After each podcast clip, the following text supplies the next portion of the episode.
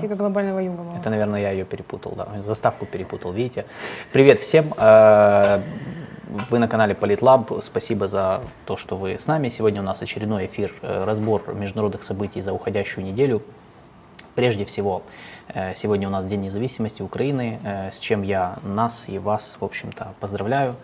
Э, 32 годика нам, всем. Э, И очень символично, что уже второй день независимости, по сути, мы э, празднуем в условиях э, тяжелейшей войны, в условиях, когда наша страна по факту борется за эту самую независимость, за настоящую независимость, за нашу свободу. И, по сути, мы переживаем эпоху перерождения, я бы сказал, переоснования нашего государства в каком-то смысле. Э, И, конечно же, не без э, помощи и благодаря нашим защитникам, военным, на, которые находятся на передовой и которые, в общем-то, эту независимость сейчас нам обеспечивают и благодаря которым мы можем жить и вот в том числе делать вот эти эфиры. Поэтому мы им, за что мы им благодарны, и мы также их поздравляем с Днем независимости. Теперь к темам. Значит, э, у нас сегодня три темы, э, поскольку ну, мы решили, конечно, начать с э, одной из главных тем этой недели. Это европейское турне нашего президента Владимира Зеленского. Ну, нельзя не обойти, как бы все-таки он, он, он, он, он как едет, ну, так серьезно. То есть он сразу берется за 100-500 стран и как бы и возвращает и там кучу всяких событий. То есть он, он всегда ездит так основательно. Поэтому, конечно, там очень много заявлений, очень много всяких новостей. Мы решили взять эту тему не потому, что, честно говоря, там она какая-то супер, супер-пупер глобальная, а с- для того, чтобы структурировать всю информацию, да, вот что было, чтобы, потому что очень много на самом деле информации, очень много хаоса. Я сам аж запутался, когда читал о том, где он был, там он очень быстро перемещался, поэтому мы вам структурируем, дадим там картинку, что произошло, ну и в принципе все на самом деле. Э, Потом мы поговорим, э, вторая тема это саммит БРИКС, э, который проходил в Южной Африке как раз в эти два дня. Так что это важно, это, это глобальная тема, там очень интересные были решения, заявления. И интереснее даже, я бы сказал, не сам саммит, а скорее его последствия и вообще дальнейшее развитие, о чем мы сегодня с Алиной поговорим.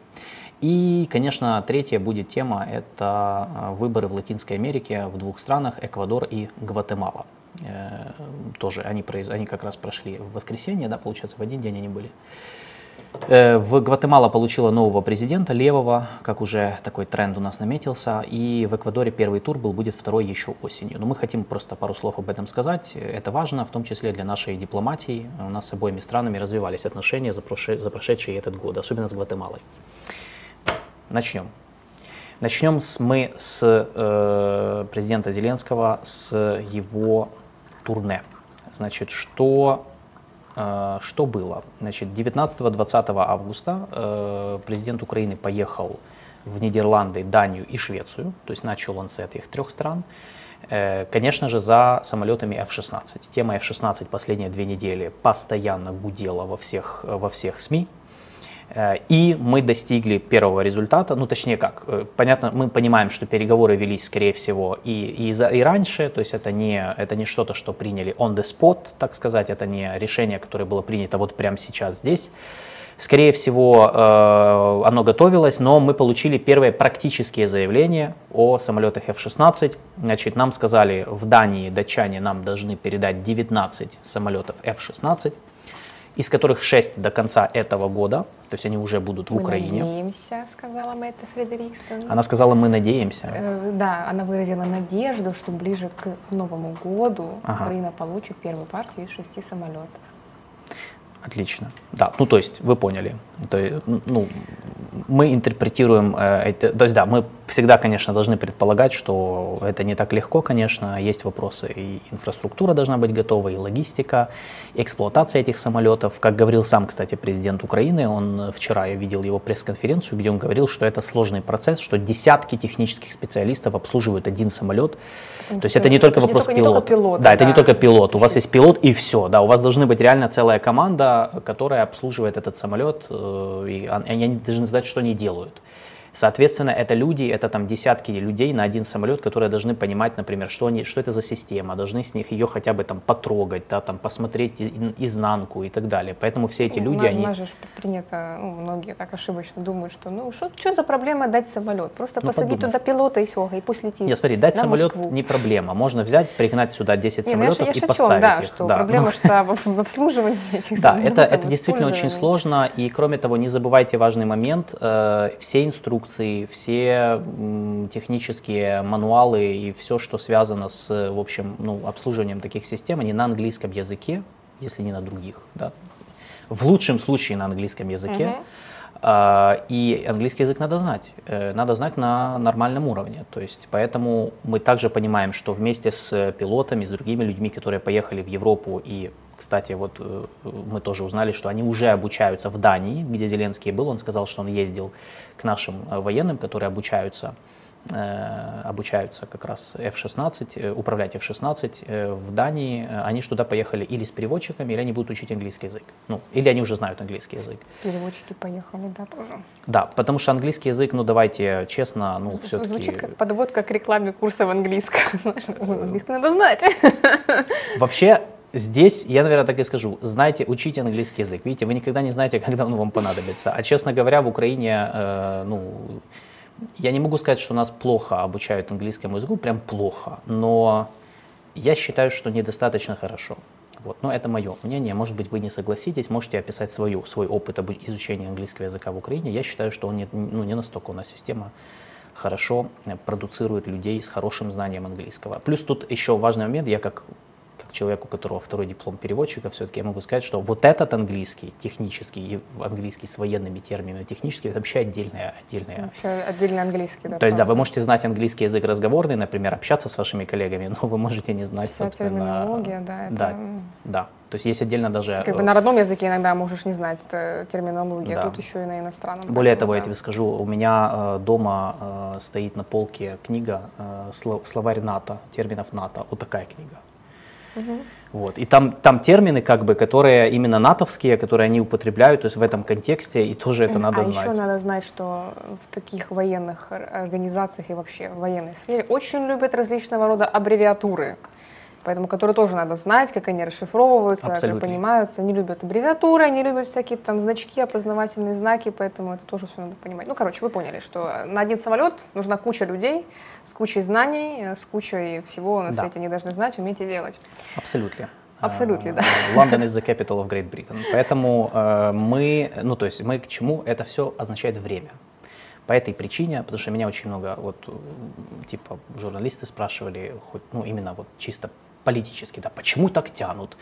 Ну, ну, ну не то чтобы тянут, э, а скорее ну, вопрос в том числе действительно, что на это нужно действительно много времени. Ну то есть, ну, ну не происходит это быстро. Ну, я не знаю, что с этим сделать.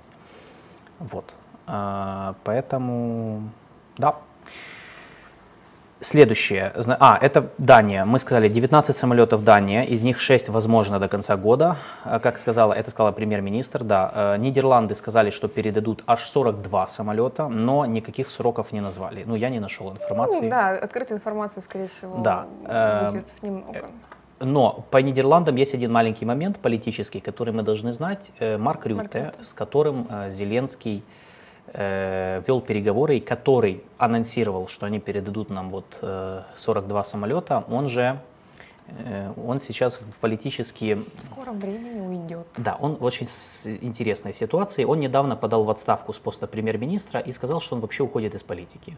У них был политический кризис, который привел к развалу коалиции правящей, поэтому его правительство и он сам являются, по сути, ИО. То есть они в статусе э, временного правительства до проведения выборов. А выборы в Нидерландах, по-моему, должны быть в ноябре. Да, мы делали об этом отдельный эфир. Если вам интересно послушать подробнее, Пожалуйста. Мы целый час обсуждали Нидерланды, Марка Рюты, и кто он такой и вообще, и что у них там за кризис, и почему они в тупике. Да, я ссылку чуть позже сейчас как буду ее искать, сейчас, сейчас э, или ты можешь да, да, найти. В общем, сейчас кто-то из нас найдет ссылку, я ее вам скину. И посмотрите по Нидерландам, просто чтобы вы понимали вот этот бэкграунд, э, наших переговоров. И почему это влияет на решение о самолетах? Потому что часть оппозиции в Нидерландах, они критиковали это решение. Они сказали, что, мол, они против того, чтобы Нидерланды передавали F-16 Украине, потому что некоторые, вот, особенно правопопулисты в парламенте считают, там, например, партия Форум за демократию, mm-hmm. которые они считают, что это эскалация, они не хотят эскалировать отношения с Россией, не хотят, они считают, что это втягивание Нидерландов в войну в Украине. Ну, в общем, мы можем иметь отдельное да, по этому поводу мнение, но это факт, просто нам это надо учитывать. То есть, что будет в ноябре после выборов, кто придет к власти, опять же, там сейчас тоже сильные, как и, во, как и во всей Европе, мы много раз в эфирах разбирали сейчас тренды европейские, есть тренд на реванш правых сил. Э, часто это не просто правые классические, там, правые консерваторы, это часто именно правопопулисты с какой-то такой очень интересной, интересной повесткой, которые могут в том числе выступать, например, с позицией антивоенных, я не знаю, как это назвать. Как? Бы, но это не пацифисты, это больше вот в стиле мы не хотим в этом участвовать, мы хотим держать дистанцию. Ну, это общем, не наша война, да? Это не наша война, да. То есть они не то чтобы пророссийские, они не, за, они не говорят там Россия, Путин молодец, а президент мира, да, в таком ключе, типа, а ну они э, просто не хотят, они хотят держать максимальную дистанцию и не принимать угу. таких решений, как, например, передача систем вооружения. Дальше. По Нидерландам э, в целом всего... Ссылку тебе скинул в телегу. Да, ссылку, спасибо. Значит, по э, в целом, насколько... Да, то есть 42 самолета от Нидерландов, 19 от Дании. Э, всего э, наши Норвегия, говорили... Норвегия сегодня, премьер-министр Норвегии Норвегия. сегодня находится в Украине, приехал с визитом и объявили они о том, что тоже передадут часть самолетов у них 64 самолета в, как это правильно называется, в парке, да, авиапарке. Да, Половину из них они продают румынам. Об этом было, стало известно в июне месяце. И какую-то часть из оставшихся отдадут нам.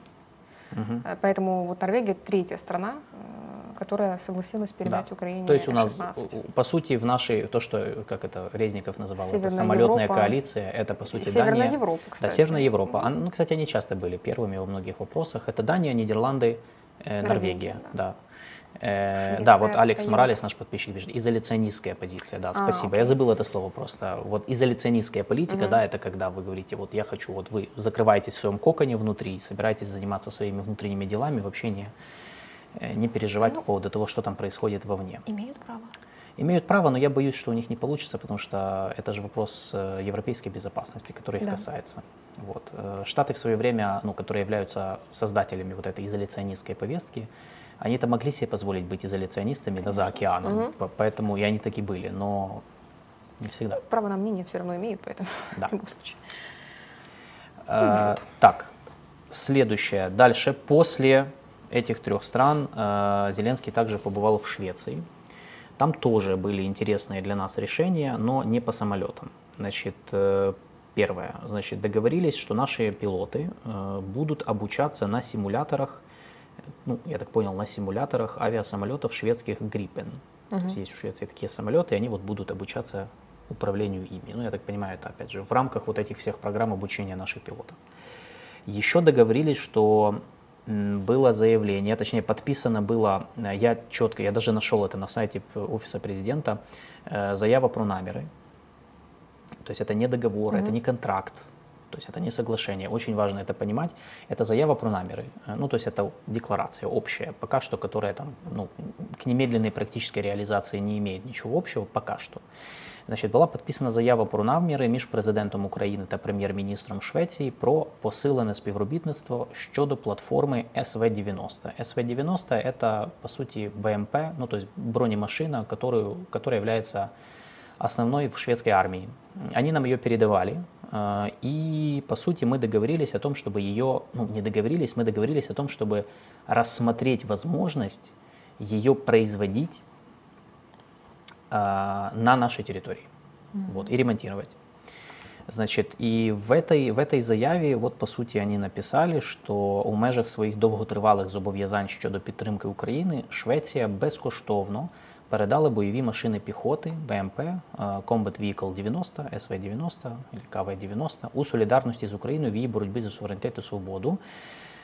Значить, визнаючи, що СВ-90 є високоефективною та сучасною бойовою машиною. Україна та Швеція переконані, що подальше співробітництво щодо платформи буде взаємовигідним. Таким чином, ця заява про наміри свідчить про прагнення України та Швеції посилити співробітництво щодо виробництва, експлуатації, підготовки операторів та обслуговування платформи СВ-90.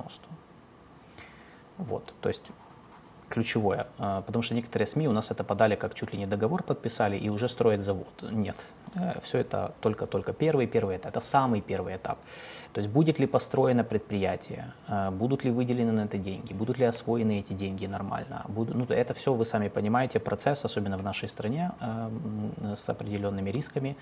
Э, но мы надеемся, что да, потому что это, в принципе, то, что нужно делать со многими странами в двустороннем порядке. Очень хороший, на самом деле, проект. Я специально эту, за это заявление с сайта президента, э, сайта офиса президента кидаю в чат, чтобы вы могли сами с ним ознакомиться, ну, что это заява про намеры, ну, мы ничего тут не придумываем, да. Именно э, то, как оно написано.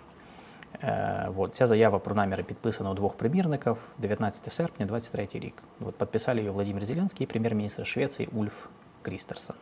Вот.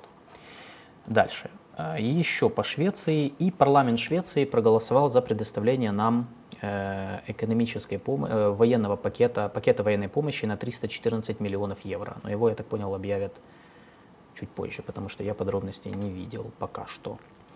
Вот. И украинские военные в Швеции начали обучение на, это Зеленский заявил, э, на артиллерийских системах Archer, которые тоже шведские, производятся в Швеции. Это тоже хорошая новость. То есть наши военные уже приступили к тому, чтобы ими как бы управлять и понимать. Ну, опять же, это тоже в рамках нашего более тесного знакомства с западной военной техникой, что всегда плюс, учитывая и наши планы э, по вступлению в НАТО и ЕС, и то, что мы и так уже интегрированы с их институциями и в их, с их и уже должны, ну, как бы должны плотнее работать с западной военной техникой, которая является сейчас для нас основной в наших наступательных действиях на юге и востоке. Дальше, 21 августа Зеленский после этого, то есть после всех этих стран, поехал еще и в Грецию. Там он встретился с президентом Греции и премьер-министром, и также увиделся с президентом Еврокомиссии Урсулой фон дер Ляйен, которая туда прилетела для встречи с ним. Э, что они там обсуждали? Ну, там как бы было, было две темы, ну, точнее, два, э, две причины, почему вообще, что там все это происходило, весь этот движ.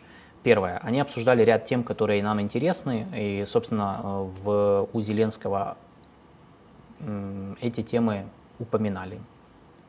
Первое – обсуждали транзит украинской аграрной продукции в ЕС. Вы знаете, я думаю, конечно, как и все мы знаем, что есть проблемы, связанные с тем, что ряд стран э, Центральной Восточной Европы, включая Польшу, не хотят э, пропускать, не хотят оставлять у себя украинское зерно, ну, потому что из-за этого страдают их фермеры, которые производят их зерно, и есть проблемы даже с транзитом определенным. И с Урсулой фон дер Ляйен Зеленский обсуждал вопрос, как это решить. И все, что он сказал, что он надеется, что 15 сентября будут сняты ограничения на транзит украинской аграрной продукции в ЕС. Э, вот. Это все. То есть никаких решений пока что не было. Ну или нам о них сообщат как раз вот 15 сентября, когда ЕС должен будет вот что-то, какое-то решение по этому поводу принять. Будет как раз встреча, посвященная этому вопросу в Европейском Союзе. И обсуждали альтернативы зерновой инициативы. Э, зерновая сделка все так же не работает с тех пор, как Россия из нее вышла. Э, Россия продолжает бить по нашей портовой инфраструктуре, уменьшая вероятность того, что возобновление э, зерновой сделки, которая также официально известна как Черноморская морская инициатива, э, Черноморская зерновая инициатива, и мы, ну, как бы ищем альтернативы. Судя по заявлениям, которые были сделаны после встречи Зеленского в Греции с Урсулой фон дер Ляйен, ну, пока что, ну, я не вижу альтернатив ну, как бы, по крайней мере, таких, которые, по которым было принято решение.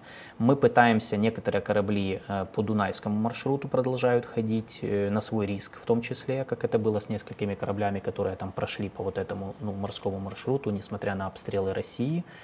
Но это абсолютно не те объемы, это, понятное дело, совершенно не то, как было при, э, при, зерновой, при работе зернового коридора, поэтому Пока что ну, никаких подвижек в этом вопросе нет, но он обсуждался. И последнее, а, обсуждали пересмотр программы МВФ для Украины. интересно. То есть Зеленский все-таки поднял этот вопрос, что, мол, можно, чтобы программа МВФ была, очевидно, не такой, не знаю, как это сказать, жесткой, что ли. Mm-hmm. Ну, не то чтобы жесткой, просто да, там в этой программе зашиты некоторые решения непопулярные, скажем так, которые правительство Украины должно сделать, и это может ударить по, ну, в основном, э, социальной базе, э, по людям. Э, и вот, то есть этот вопрос поднимался, непонятно, были ли какие-то решения приняты или нет, но он поднимался. И он поблагодарил ЕС за очередной транш финансовой помощи в полтора миллиарда евро, который недавно нам выделили. Опять же, это в рамках той финансовой помощи, которую нам продолжают постоянно подпитывать нас за счет чего, собственно, мы живем, по большому счету. И вторая часть всего этого визита в Грецию была посвящена саммиту э, стран Западных Балкан, который как раз в Греции проходил, в Салониках. Э, саммит стран Западных Балкан, он регулярно проходит каждый год. Это 11 стран э, были присут, присутствовали на, на этом саммите, все, кроме, кроме премьер-министра Албании, которого не пригласили туда. Не пригласили его туда, потому что в Албании произошла неприятная ситуация, э, когда э, власти наехали на одного из кандидатов в мэры, который представляет греческое меньшинство. В ответ Греция сказала, что, мол, раз вы вот так вот плохо обходитесь нашими сородичами в Албании, мы вас вообще заблокируем, в том числе ваше вступление в ЕС. Албания является одной из стран, которая хочет вступить в ЕС. И, короче говоря, э, этот конфликт привел к тому, что премьер-министр Албании туда, Эдди Раму, туда не пригласили. Э, тем не менее, Зеленский туда приехал как гость, э, почетный гость. На саммите он выступил, плюс была принята так называемая Афинская декларация. Афинская декларация, по сути, это такой документ, я даже вот его себе нашел, вот он, да. Там 8 пунктов, это общий документ, такой с ну, общими словами, которые мы все уже знаем, э, где была осуждена, осуждена российская агрессия, понятное дело, э, где э, все страны выразили поддержку независимости, суверенитета и территориальной целостности Украины в пределах ее международно признанных границ, выразили поддержку и благодарность президенту Украины Владимиру Зеленскому за ему настойчивые усилия, направленные на установление принципов мира в его формуле мира в соответствии с уставом ООН – Э, согласились, что не может быть безнаказанности за военные преступления и другие зверства, такие как нападение на гражданское население, разрушение инфраструктуры и так далее. Э, в Афинах, не в Салониках, в Афинах была, ну, поэтому финская декларация. В Салониках просто саммит первый раз собрался 20 лет назад, поэтому я немножко, видишь, меня перемкнуло. Э, также они подчеркнули, что Западные Балканы, Украина и Молдова, которая, кстати, тоже была туда приглашена, мы там были с молдаванами вместе, географически прилегающие к государствам-членам ЕС, имеют общее европейское наследие, историю и будущее, определенные общими возможностями и вызовами. В общем, все. Вот там это общая декларация. Э, приятно, что все страны э, участницы подписались под ней, включая Сербию, которая тоже была присутствовала, президент Сербии Александр Вучич. Я сейчас к нему еще вернусь, он нас порадовал вообще на этой неделе. Так, и в принципе все. Единственное, что я опять же добавлю для контекста, э, то, чего никто не писал, ну, мы как аналитики должны это сказать, э, есть тоже маленький политический момент. Э, в, среди стран Западных Балкан есть такое опасение, э, что Украина и Молдова могут перепрыгнуть их и быстрее вступить в ЕС. Okay ну, это как бы вечная тема, они же уже давно, очень много лет пытаются попасть в Европейский Союз, им все обещают, обещают, но как бы... Тут проблема, на самом деле проблема у нас общая с ними, потому что ЕС не готов поглощать эти страны, как не, не готов поглотить Украину с Молдовой, так не готов поглотить Западные Балканы. Несмотря на то, что публично они обещают, что, конечно, так будет, все будет правильно, и все, конечно, мы всех примем. А, но есть свои моменты, связанные с тем, что внутри ЕС не все уверены в том, что они готовы принимать эти страны, не все уверены в том, что эти государства готовы к членству в ЕС. Э, опять же, из-за рисков, связанных и коррупционные риски, и риски, связанные с неэффективностью там, системы правосудия где-то, и риски, связанные с тем, что не все страны реально готовы экономически и так далее. Поэтому и вот есть вот такая вот такой вот момент, что ну, страны Западных Балкан как бы боятся, что Если Украину и Молдову примут, то получается, что тем более их не примут, потому что ну, ЕС, ЕС будет сложно поглотить mm-hmm. две страны, и им понадобится время. Может быть, э, и есть такое мнение, что может быть вступление Украины в ЕС даже, по сути, еще больше приведет к еще большему росту евроскептических настроений, мол, все, мол, Украину и все, и хватит, нам больше не нужно никто. Ну, есть, короче, такой момент, поэтому нужно просто об этом помнить. Тем не менее, сам саммит прошел в нормальной и позитивной атмосфере для нас. И, наконец, после этого саммита э, Зеленский э, посетил Крымскую платформу. Э, у нас она проводится каждый год. Опять была Крымская платформа, опять была посвящена теме оккупированного Крыма. В целом я ничего не могу особого сказать про нее. Были общие слова, общие заявления про осуждение оккупации Крыма. Президент Турции э, Эрдоган выступал, где снова, по, по сути, повторил свою позицию, которую они заняли с 2014 года, про то, что Крым Украина, и они осуждают агрессию и так далее. И вообще надо... И еще раз, конечно же, подчеркнул, что война в Украине должна закончиться переговорами и дипломатическим урегулированием. Все. То есть в целом э, я бы сказал, что ну, не могу ничего выделить отдельно, вот что-то такое, что было глобальное. Вот, вот такое у нас получилось турне у Зеленского. А, то есть, ну, неплохое с точки зрения, вот опять же, по военным целям было очень, очень неплохое, очень приятное для нас, как раз перед Днем Независимости, вот такой, такие себе подарки нам, нам дали. И мне понравилось, ну, на самом деле, вот саммит Западных Балкан, это было очень хорошо, хорошо, что он посетил это мероприятие, потому что балканское направление одно из тех, и мы разбирали это в эфирах, кстати, несколько раз тут, и с э, гостями в том числе, что это одно из направлений, с которым мы, к сожалению, не так хорошо и часто работали, как хотелось бы. Поэтому сейчас вот компенсируем. И это хорошо, что на уровне президента все-таки этим занимаются. Хоть, конечно, и без каких-то без глубины пока что.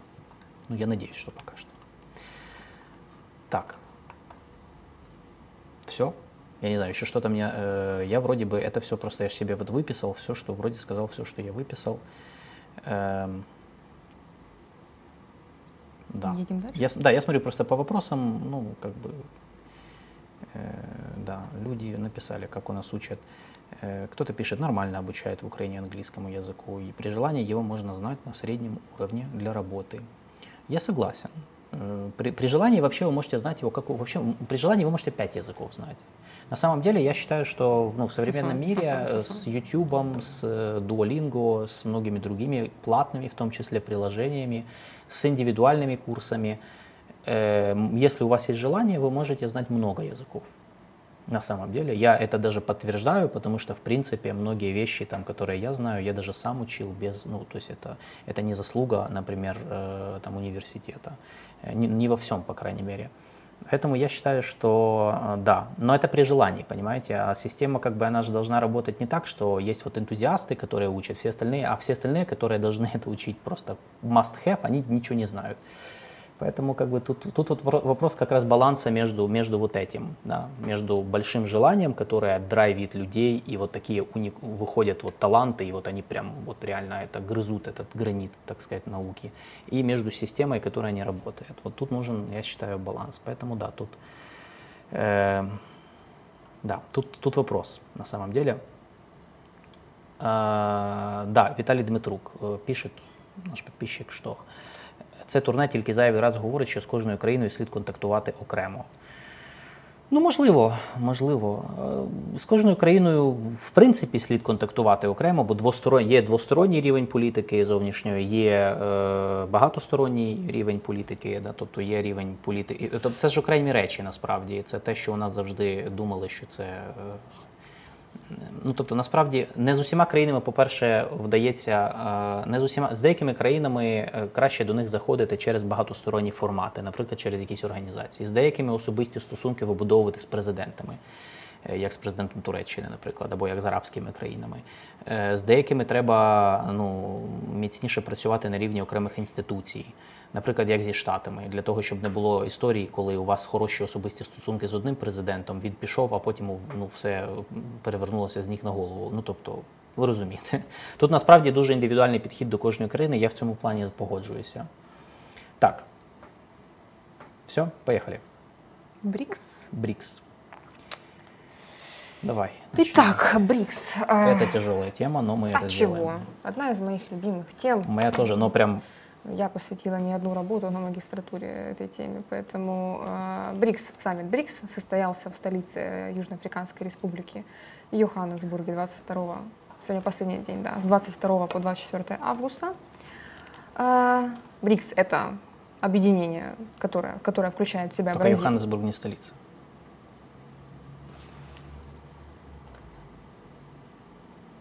А кто столица? Притория. Да? Вот это ну, да. Подождите. Это, знаешь, это типа Южная Африка, это то же самое, что с Австралией, когда, но с Австралией мы уже знаем, да, что не Сидней, а Канберра. Но административной столицей э, ЮАР является Притория. Вот. У них есть три столицы. Притория административная, Кейптаун да. законодательная, Блумфонтейн судебная. Да. Украинская правда. Ну, Йоханнесбург, ну, Йоханнесбург вообще, это украинская правда? Да. Ну, ну люди, ну надо, короче, да, не Будете просто, знать. не просто в столице, а в столице да. пар. Это текст на да, русском языке. Да. Так вот, да, э, политпросвещение, политпросвещение. Да, учим, три столицы учим, в учим столицы. Три да. столицы в Южной Африке. Учим столицы, да. Поэтому что, Йоханнесбург ни одна из них не входит в список столиц. Окей, боже. Ничего. Вот это фейспам, вот это фейспам. Ладно, а, короче, в Йоханнесбурге. Это город, Южноафриканской Республики. Там сейчас проходит, заканчивается саммит э, некоего объединения. Почему я так об этом говорю, я сейчас поясню. Под названием БРИКС. Э, туда входит Бразилия, Россия, Индия, Китай и, собственно, ЮАР. Но с 1 января чуть-чуть будет там побольше стран. А, что из себя вообще представляет БРИКС? Потому что у нас в некоторых, э, я вижу эти тенденции к попыткам э, изобразить БРИКС как некий антизападный, антиамериканский блок или альянс или еще что-то. На самом деле на сегодняшний день все еще, несмотря на некую уже прошедшую эволюцию, БРИКС это все еще некий форум дипломатический для обмена интересами. Да, у них есть банк, э, Новый банк развития он называется, или просто банк БРИКС, который сейчас, кстати, возглавляет бывший президент Бразилии Дилма Русов. У них хорошо развивается культурная, э, культурно-гуманитарная кооперация, но вот э, на этом, в принципе, все. То, что касается торговли, поскольку между странами нет никакой зоны свободной торговли, разные показатели, торговля, в принципе, у них э, развивается, ну, как бы, как для объединения, довольно небольшими темпами. А, поэтому на сегодняшний день БРИКС это все еще форум по обмену мнениями, по обмену интересам, интересами. За свое сколько 20 20-летнее существование я хочу сказать, что 2000, сейчас скажу. 2009, по-моему, их основали в 2009, если я правильно помню. Да, ну, 14 лет. Почти 15 лет. Да. А, хотя идея просто о создании БРИКС э, да, была, она была еще была, задолго, конечно. была да, давно. Ей уже лет 20, да. Это точно. Еще Примаков предлагал делать треугольник Россия, Индия, Китай.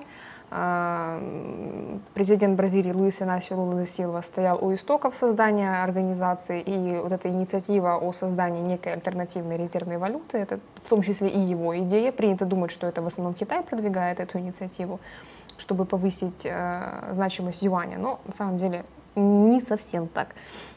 А, вот, поэтому а, БРИКС создавался как эм, объединение, э, как дискуссионный форум о том, как бы поменять правила игры в мировой экономической и финансовой системе. То есть как бы снизить зависимость от доллара, как бы минимизировать вообще влияние доллара на мировую финансовую систему, как бы снизить э, и уменьшить влияние э, условно-западных институций по типу Мирового банка или Международного валютного фонда, для того, чтобы, собственно, страны развивающиеся, страны, которые имеют геополитические амбиции, чувствовали себя более комфортно в этой, в этом, в этой западной, э, западной мировой финансово-экономической системе. Но постепенно, как бы, да, адженда, как, порядок денный. Повестка. Повестка. Вот, собственно, это к теме об иностранных языках. А, повестка начала у них расширяться, они туда включили не только экономические вопросы, но и культурные, гуманитарные и так далее, и так далее. Сейчас это все приобретает некий, некую политическую характеристику, но по сей день ничего более, кроме как э, форума для обмена мнениями, это БРИКС на сегодняшний день собой не является. То есть это не блок. Э, страны, которые принимают, которые подали заявки на присоединение к БРИКС, которые которые, от которых мы слышим желание, возможно, в будущем присоединиться к БРИКС, что их мотивирует, это вот желание проявить свои амбиции геополитические, заявить о том, что они хотят быть на одном уровне с мощными западными странами, с теми же Соединенными Штатами. А, очень часто эти страны ведут речь, э, в том числе и о, например, расширении Совбеза ООН. А, да, вот, э, в частности, Бразилия, например, Индия претендует на то, чтобы войти uh-huh. в, я имею в виду, на, получить постоянное членство в Совбезе ООН.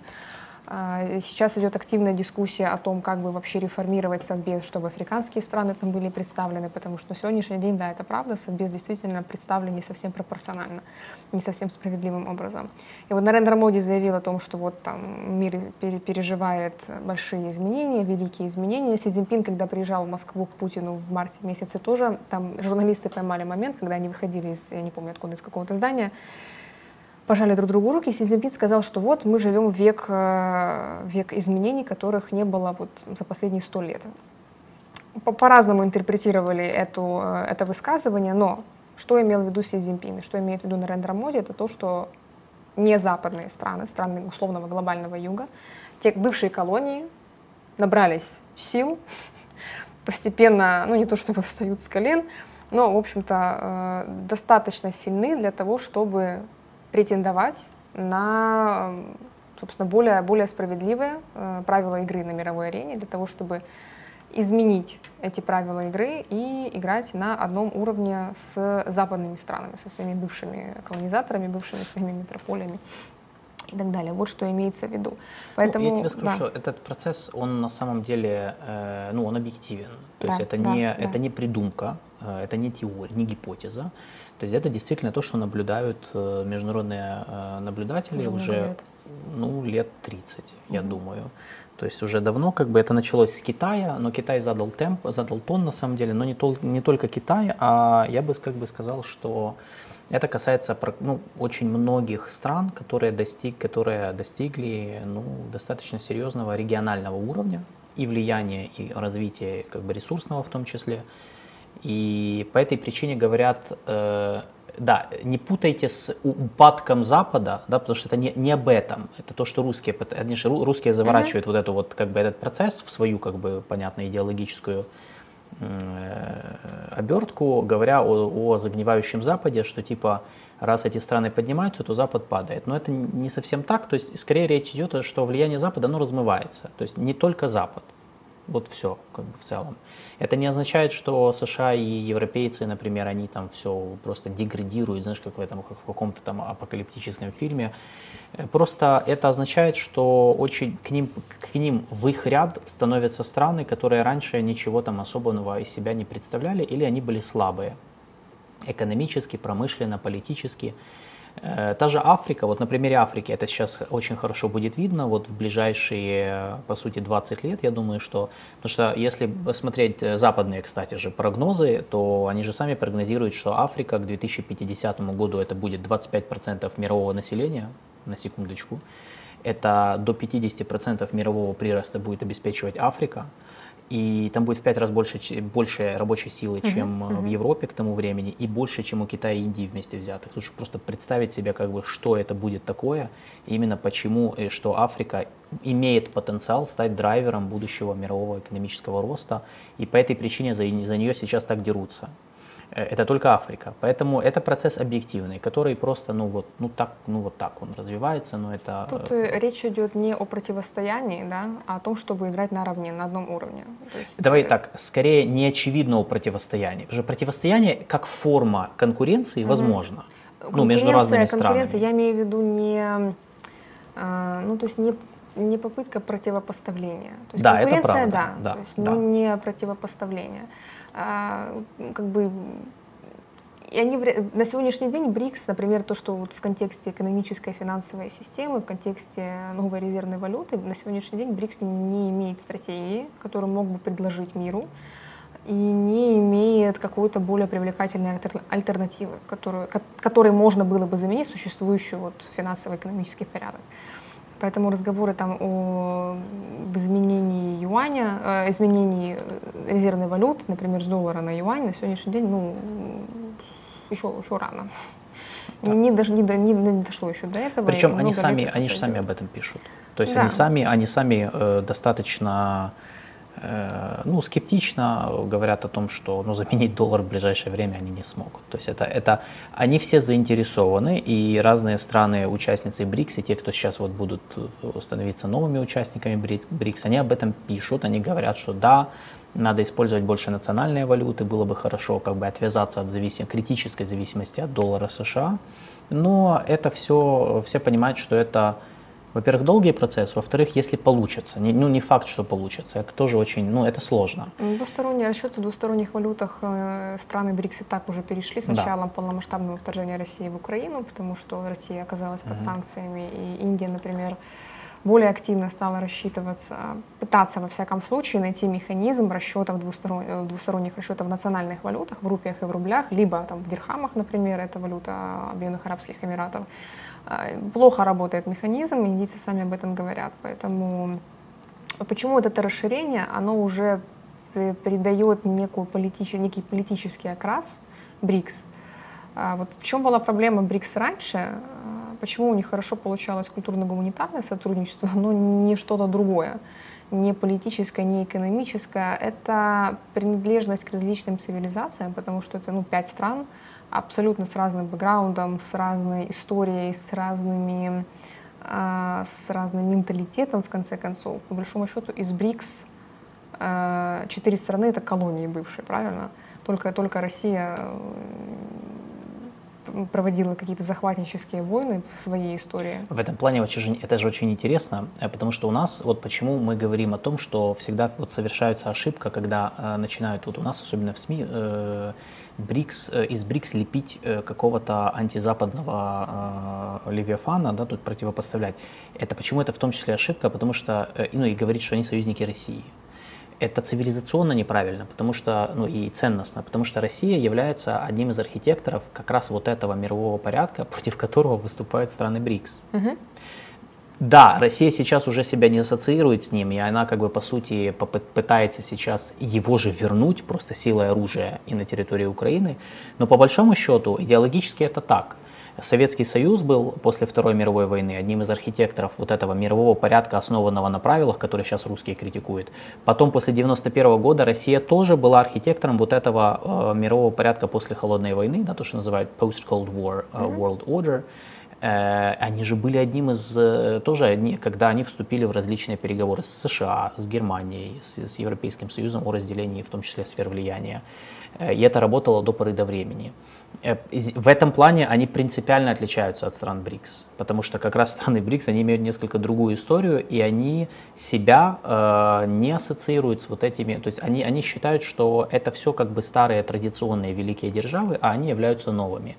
В этом плане это очень важно просто понимать, когда мы анализируем э, роль России в БРИКС и вообще их вот отношения сейчас, как они пытаются их выстраивать. То есть Россия сейчас пытается выстраивать свои отношения внутри БРИКС, Э, как бы балансируя между ну, желанием все-таки себя мыслить как вот эту великую державу и необходимостью дистанцировать от этой роли для того, чтобы, ну, как бы показывать, что они ближе к этим вот странам колониальным, что они тоже страдают от вот этих вот неоимпериалистов, проклятых на Западе. Хотя это идиотизм, потому что они тоже являются, ну, как бы бывшими э, создателями этой системы, которой накопилось много претензий у незападных государств.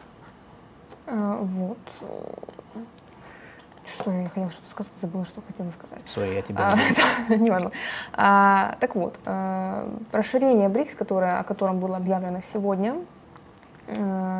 состоится, ну, по сути, с 1 января 2024 года. БРИКС будет расширен за счет шести государств. Это Аргентина, Иран, Саудовская Аравия, Египет, Эфиопия и Объединенные Арабские Эмираты. Хотя вообще всего а, заинтересованность в присоединении БРИКС э, выразило 23 государства, включая вот эти упомянутые шесть. Среди них Алжир, э, Бангладеш, Бахрейн, Беларусь, Боливия, Венесуэла, Вьетнам, Куба, Гондурас, Индонезия, Казахстан, Кувейт, Марокко, Нигерия, Палестина, Сенегал и Таиланд. А, то есть, да, действительно, с разных континентов страны. И вот мне вот, э, на самом деле, это расширение, это на самом деле интересно, потому что БРИКС вроде бы как был объединением ключевых региональных, да, наиболее сильных региональных государств,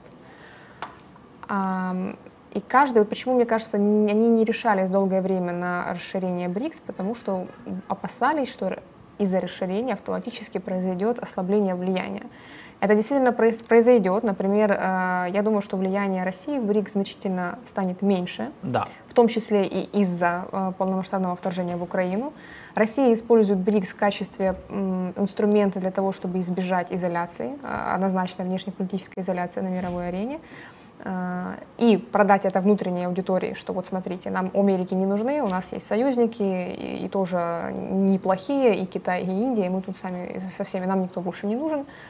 А, но вот э, Бразилия долго не решалась на расширение за счет Аргентины, потому что они являются конкурирующими государствами, а, и Аргентина хочет видеть себя, э, хочет видеть себя э, региональным лидером, и, и Бразилия хочет видеть себя региональным лидером, то есть Аргентина позиционирует себя в качестве лидера испаноязычного мира, а Бразилия всей Латинской Америки, то есть Южной, Центральной и так далее.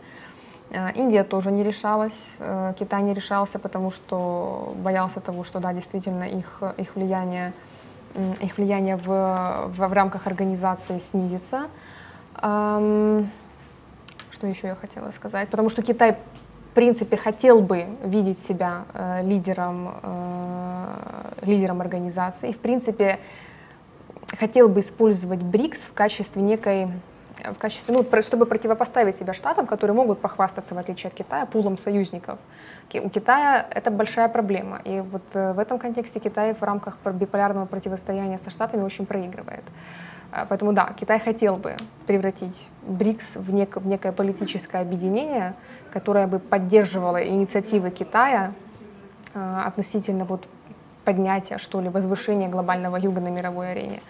Э, Индия со, своей стороны э, хотела бы не дать этому случиться, э, хотела бы, не хотела бы, чтобы Китай перетянул на себя инициативу и, собственно, стал, в общем-то, однозначным лидером БРИКС. Поэтому Индия, кстати, была одним из основных противников расширения. Но, как мы видим, все-таки это состоялось, это расширение, за счет разных стран с разных континентов, что важно, что интересно. И Ближний Восток здесь представлен, и Африка. Э, и стран, то есть Египет как страна Магриба, да, плюс Эфиопия, страна субсахарской Африки.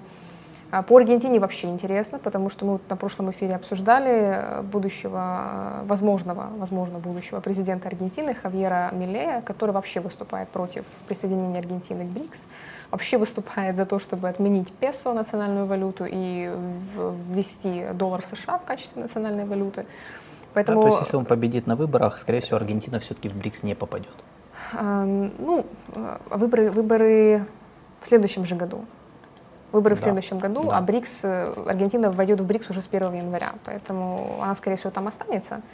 Но посмотрим, что из этого получится, и насколько будет действительно Аргентина готова к сотрудничеству в рамках БРИКС с наличием президента, который не в восторге от этого объединения.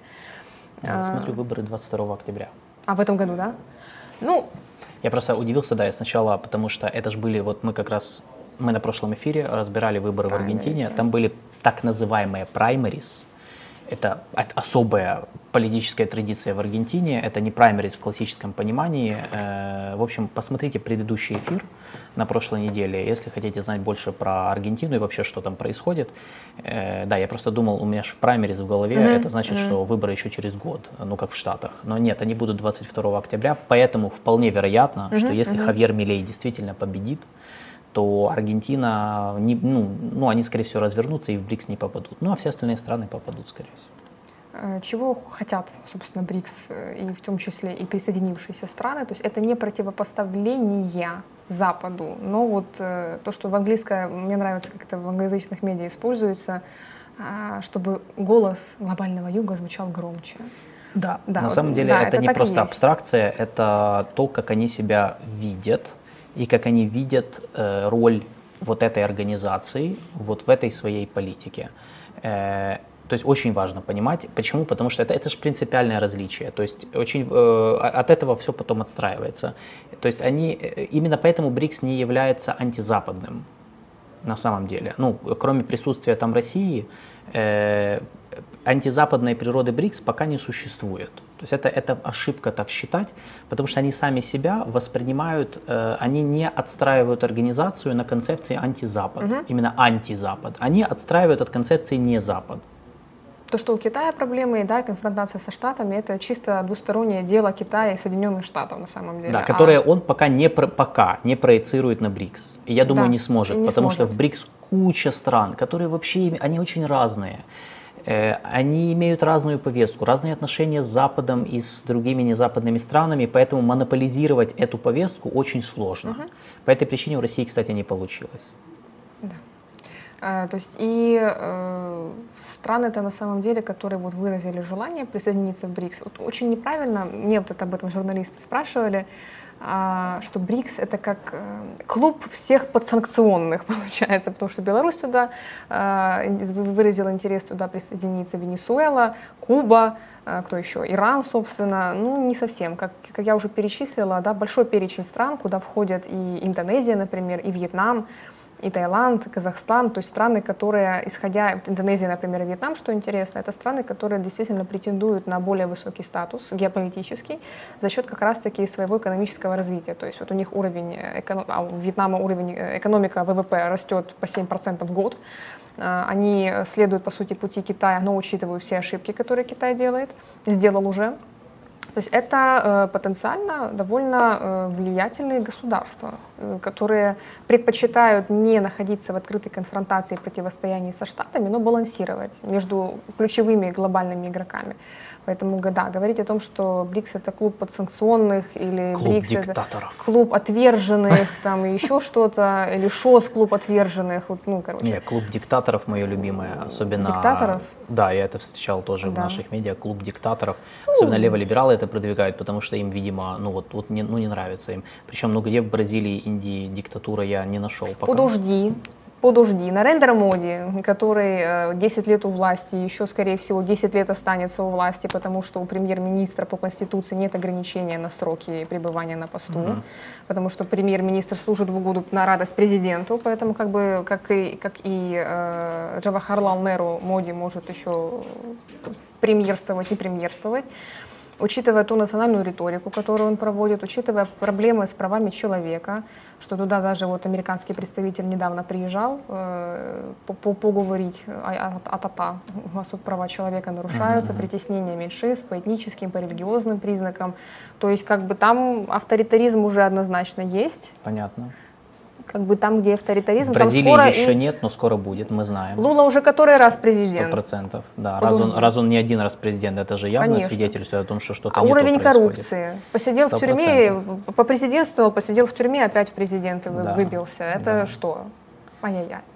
Вот, поэтому, может быть, как бы люди расценивают это не... Все, что не демократия, это все уже тоталитаризм. Мы знаем, поэтому... да. Ну, получается, что 40% населения планеты и четверть мировой экономики уже, уже не 40, уже, уже сколько? Уже больше получается, да. но это до, это до расширения. Саудовская Аравия – это династийная монархия, правильно я понимаю? Да, так и есть. Все, тоталитаризм, значит. Если там нет института выборов, все. Ну, значит, да. Ну, в, в общем, Иран тем более. Да, вы поняли, короче, да. Мы будем, э, мы будем вот так можно тоже идти, так это все воспринимать. Э, тем не менее, ну, если серьезно, это, конечно, упрощение все равно. Потому что э, если посмотреть на страны, э, если посмотреть на... Давай отдельно пройдемся как раз по странам, которых взяли в БРИКС, официально их пригласили. Угу. Египет, Саудовская Аравия, Объединенные Арабские Эмираты. По сути, это три страны, которые будут представлять Ближний Восток. Пакистана нет в БРИКС. Сейчас мы до этого дойдем. Я, я просто, да, увидела. Э, Пакистан Sorry. подавал заявку. Нет, Палестина. Палестина. Палестина. На П было только одно, Палестина. Да, интересно, что Пакистан просто... Ну, понятно. Но я думаю, что они не подавали, потому что есть ну, Индия. Как но... они в ШОС уживаются, так и в БРИКС будут уживаться. Может быть, потом, может быть. Но вот первая волна расширения Египет, Саудовская Аравия, Эмираты, это Ближний Восток, голос Ближнего Востока в БРИКС будет.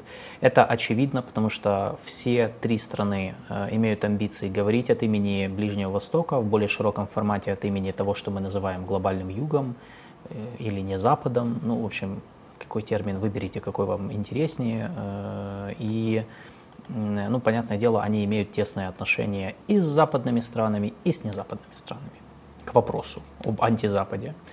Э, Аргентина, э, понятно, мы говорили от имени Латинской Америки, единственная пока что латиноамериканская страна, которая присоединилась в новом расширении к БРИКС. Что было понятно, угу. пока левые при власти в Аргентине, бразильцы будут их тянуть, это им выгодно, но, как мы сказали, будут скоро выборы, непонятно, что после них произойдет.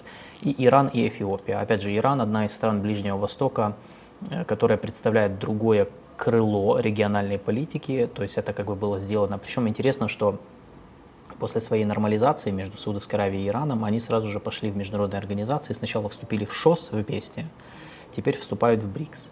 Угу. Вот, что, и я думаю, что нормализация между ними, она как раз помогла этому угу. случиться. С другой стороны, если они, то есть с, с одной стороны это классно для них, потому что чем больше будет форматов, где они будут регулярно поддерживать контакты, тем как бы лучше для их отношений, и они могут становиться крепче. С другой стороны, если опять в Саудовской Аравии и Иран войдут в клинч, то это может опять же негативно сказаться на сами ШОС и БРИКС по понятным причинам и Эфиопия. Эфиопия это южная, это, господи, Южная Африка.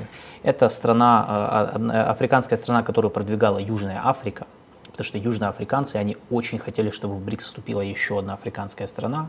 Э, зачем им это надо? Э, Южная Африка себя видит э, как... Э, региональный лидер. Ну, не просто региональный лидер, они хотят быть голосом, лоббистом Африки во всех международных организациях. Поэтому они как региональным бы, лидером. Ну, как бы, вот, вот понимаешь, ну, то есть таким протектором, да, чтобы потом Африке, сказать, да. лидером, да, чтобы сказать, что вот мы продвигаем африканский голос везде.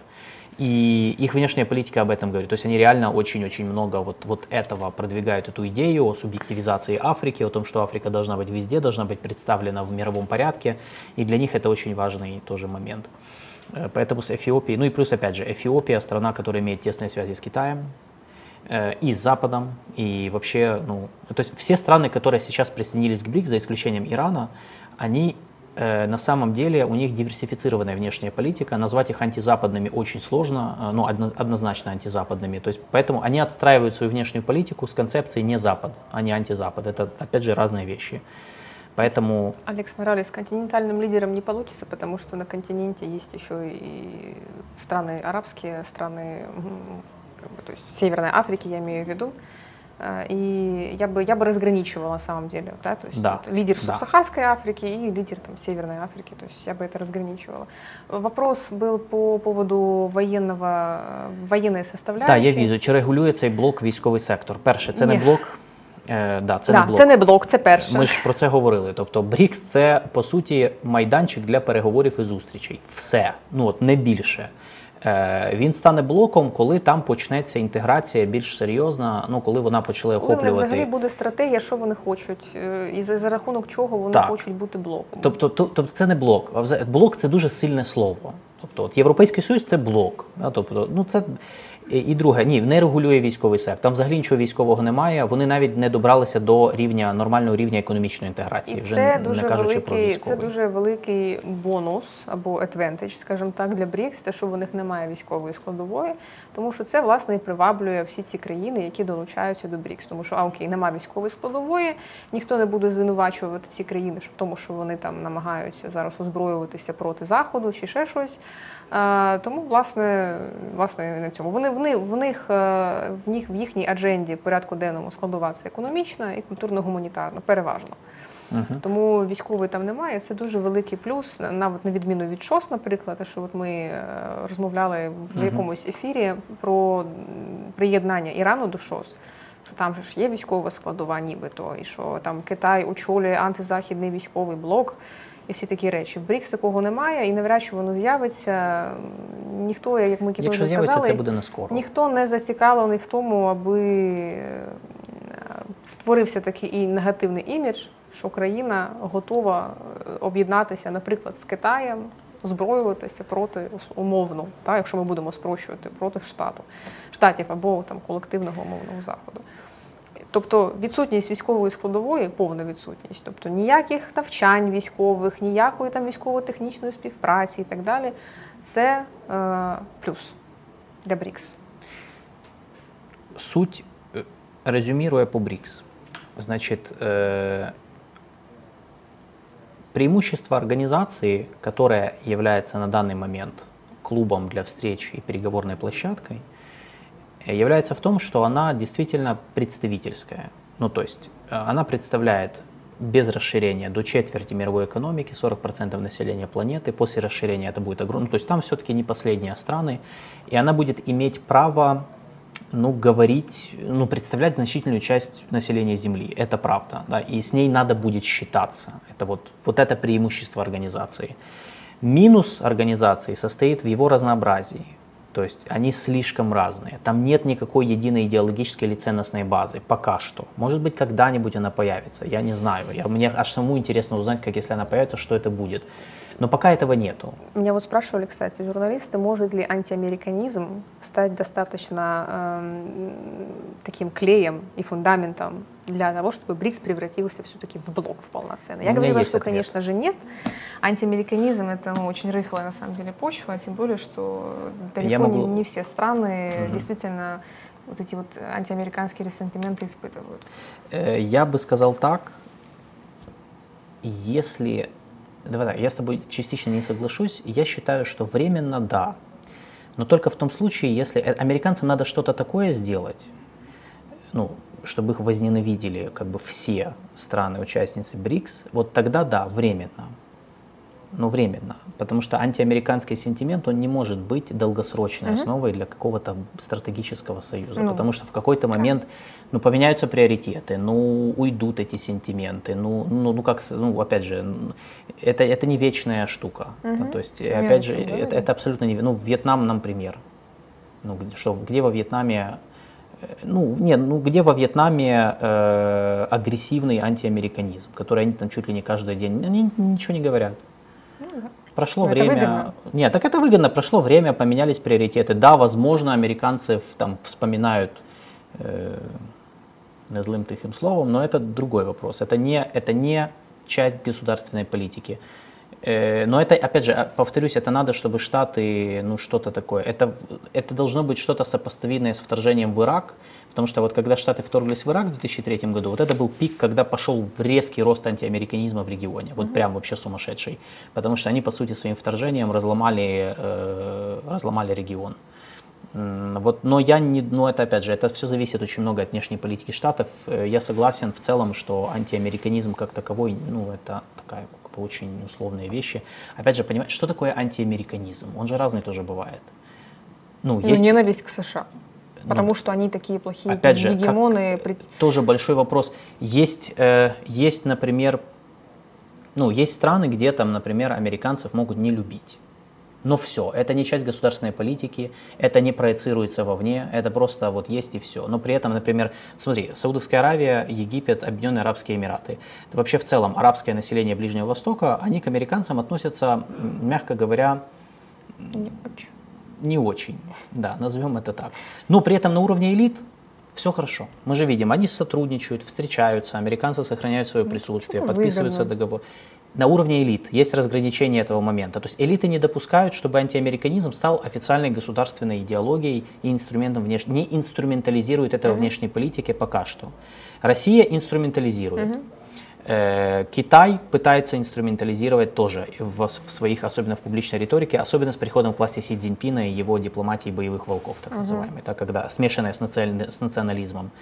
Э, Индонезия не пытается это делать. Хотя, опять же, если вспоминать э, историю отношений mm-hmm. Штатов и Индонезии, Штаты тоже там очень много натворили не очень хороших дел. Не говоря уже о Лаосе, Камбодже, Вьетнаме, которые тоже не, не идут впереди планеты всей в своем антиамериканизме. То есть он бывает тоже разный, и тут как бы нужно, его нужно отдельно изучать, э, его причины, как он манифестируется, или как manifestating, да, то есть как он выражается, в чем он выражается конкретно. То есть это же может быть бытовая штука, это может быть политич, политизированная mm-hmm. штука. Так что, ну, как бы момент, да. Поэтому э, для нас расширение БРИКС, как мы уже сказали, э, чем больше участников БРИКС, тем больше маргинализируется позиция России. Э, я бы сказал, что за последнее время, э, кстати, это было видно и на примере саммитов ШОС, и на примере БРИКС, э, Россия продвигала в обоих организациях Россия продвиг... хотела, чтобы эти, эти страны еще в прошлом году как-то более явно выступили на их стороне по поводу войны в Украине. Но у них не получилось это сделать. Они натолкнулись на совершенно другой концепт Китая, потому что Китай, э, тут надо четко понимать, у России и Китая разные видения э, развития этих организаций.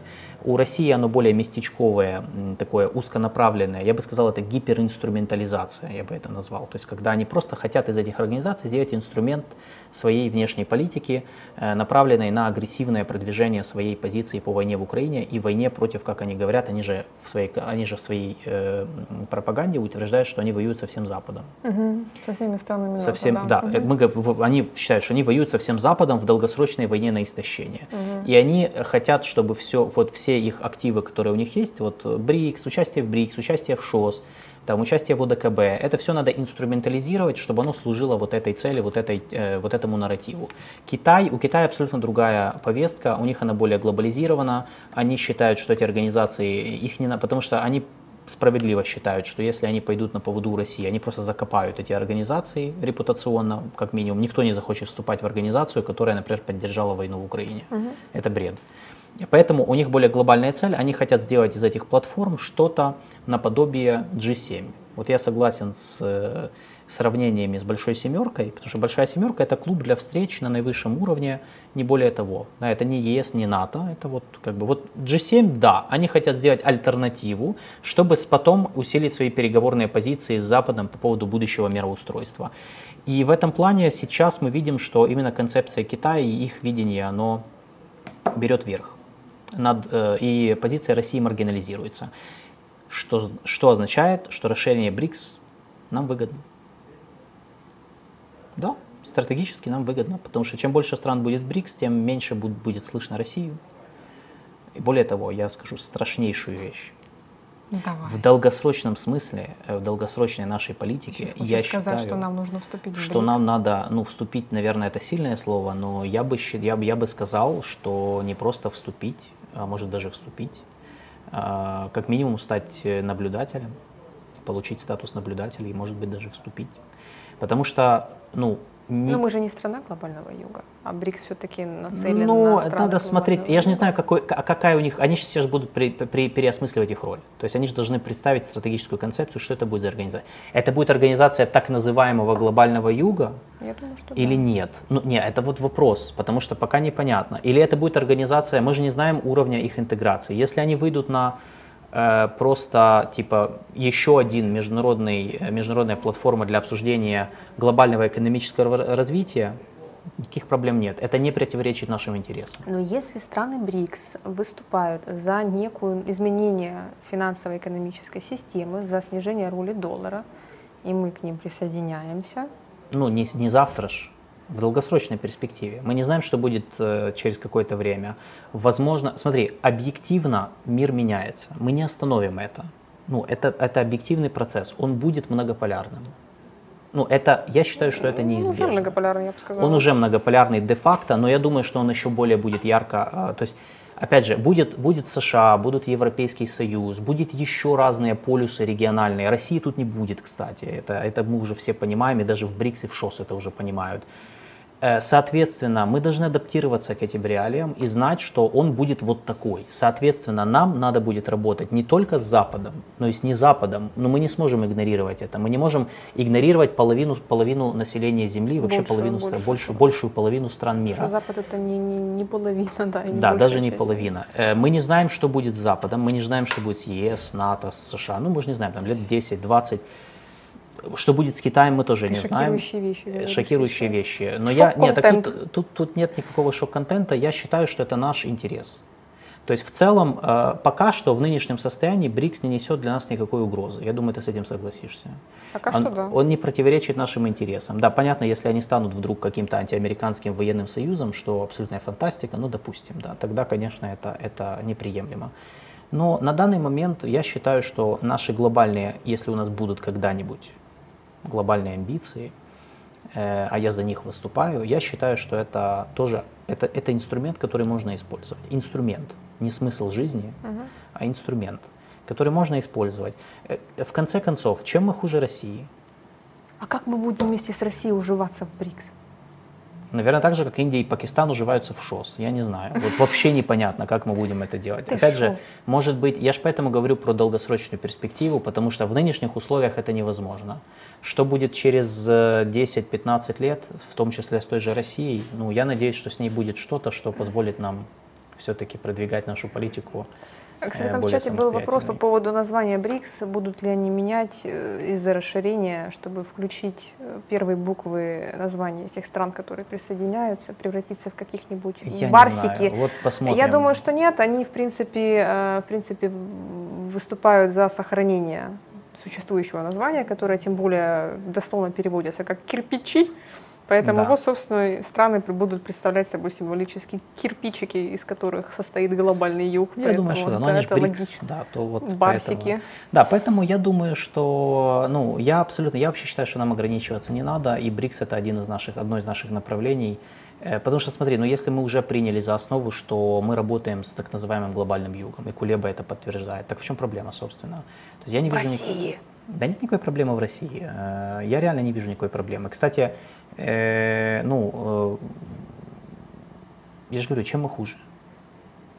Ну, сейчас вот наш подписчик пишет, что мы экономически не, не самостоятельные, значит не субъектные, никакой БРИКС нас всерьез не воспримет. Я согласен на данный момент. Но давайте работать над тем, чтобы мы были экономически самостоятельны. Ну, как самостоятельные? Mm-hmm. В современном мире сложно быть экономически самостоятельным, но хотя бы более-менее да, автономными э, и субъектными. Ну, надо работать, значит, над этим. Ну, я считаю, что мы должны над этим работать. Может быть, вы считаете, если так нормально всех устраивает, ну давайте будем не самостоятельными. Я не знаю. Вот. Да. Поэтому. Поэтому. В принципе, все, что можно было сказать, это мы уже сказали по БРИКС. Да. Я еще что-то хотел добавить. Э, да, если брать, да, ну, э, э, если брать в целом логику расширения, то в принципе я бы выделил, опять же, чтобы резюмировать, э, логика расширения БРИКС, она состоит в следующем. Э, первое, значит, страны видят в БРИКС альтернативу западным переговорным площадкам и форматам типа G7, раз. То есть чисто геополитически они рассматривают это как некий второй путь, угу. через который можно диверсифицировать внешнюю политику, не более того. Следующее. Э, БРИКС может сулить экономические выгоды в будущем, если организация станет чем-то большим, чем клуб для встречи переговоров. То есть, ну, там, если они действительно займутся экономикой, финансами, какая-то будет уровень интеграции, не знаю. Потенциально да, по факту пока нет. И последнее, э, БРИКС это регулярные контакты на наивысшем уровне которые нужны для того, чтобы, ну, опять же, это, это, это надо делать, координация, то есть координация между странами которые имеют амбиции выступать э, как противовес, да, в противовес концепции Запада или от имени не Запада или глобального Юга, это как бы важно для них налаживать постоянные контакты. Вот в принципе, э, и я думаю, что логика расширения дальнейшего, она будет вот в этом заключаться. Чем больше будет стран в БРИКС, тем, с одной стороны, БРИКС будет представительнее, например, G7, очевидно, да, и даже большой двадцатки, возможно. С другой стороны, это осложнит их политику, потому что чем больше очень разных стран, тем сложнее вам найти какой-то между ними э, согласие, особенно если будет какой-то острый вопрос обсуждаться. Беларусь возьмут в БРИКС или нет? Тут я думаю, что, как раз э, я считаю, шанс. что вероятность есть. Ну, вероятность есть. Э, китайцы в том числе тянут Беларусь туда. Но не Но должен ли быть пока что Беларусь уровень экономики для того, чтобы вступить в БРИКС? Они же берут далеко не самые бедные страны. Поэтому, вот, поэтому, поэтому в первой волне нет Беларуси. Ну, потому что Беларусь смотрелась бы смешно ну, среди Египет, Саудовская Аравия, да. Эмираты, Иран, да, то есть как Эфиопия. Но я думаю, что здесь не только экономически. Опять же, а, они же сказали, что они будут работать над тем, чтобы... Критериями. Да, над тем, какие должны быть KPI да. и какие должны быть критерии. Поэтому, может быть, может быть они такие, такую придумать критерии, что это... Эм, Францию не взяли в БРИКС, но Франция не подавалась в БРИКС. Или это прикол? Не знаю, напишите, не знаю. напишите. Вы, ну, не, Францию, э, Франция не подавалась и вряд ли, вообще никакая европейская страна, я думаю, никогда не подастся. Беларусь. Ну, я имею в виду из э, Европейского Союза, НАТО, то есть, ну, мне кажется это странным, ну, потому что они все-таки ну, идеологически они воспринимают БРИКС как что-то иное, что я считаю лишает их реально многих возможностей. Кстати, тут от Нацер есть э, коментарі, наш подписчик і спонсор. У нас так, у мене таке враження, що ми поки що боїмося з кимось об'єднуватись, бо тоді нас не приймуть в ЄС. Я би так не сказала, учитывая нашу, нашу попытку присоединиться к транстихоокеанскому партнерству. Это отдельная тема. Давай. Да, мы э, мы подали заявку на присоединение почему-то к Транстихоокеанскому партнерству. Это экономическое, это экономическое объединение, зона mm-hmm. свободной торговли, крупнейшая на планете, которая объединяет страны Южной, Юго-Восточной Азии и часть Латинской Америки. Те, которые имеют отношение к Тихому океану непосредственно, да, собственно. то есть э, почему мы туда подались, какая наша экономическая Загадка. выгода, зачем нам открывать границы для их товаров, я не знаю. Но мы, но мы разберем этот вопрос. Но для уже... того, чтобы туда присоединиться, ну и впоследствии, да, чтобы находиться в этом объединении, необходимо выполнять ряд условий, а, менять законодательство и так далее. А, это Европейскому Союзу может вообще не понравиться в перспективе. Но, тем не менее, мы вот, как оказалось, нежданно-негаданно японцы поставили нас всех в известность о том, что, оказывается, мы подали заявку туда. Да, поэтому... Поэтому не боимся, видите, да, не, не надо, боимся вот. э, это, пытаемся, расширяем горизонты внешней, внешнеэкономической и внешнеполитической нашей деятельности за счет, в том числе, и глобального Да, рынка. смотрите, наш враг – это наши, наши же ограничения, которые у нас в голове. То есть вот мы все время всегда чем-то ограничивали. То мы ограничивали себя тем, что если мы что-то сделаем, э, на нас косо посмотрят в Европе. То мы себя ограничивали тем, что э, мы не должны идти туда, потому что почему-то в нашей голове какая-то страна является там не такой, как с Сербией получилось.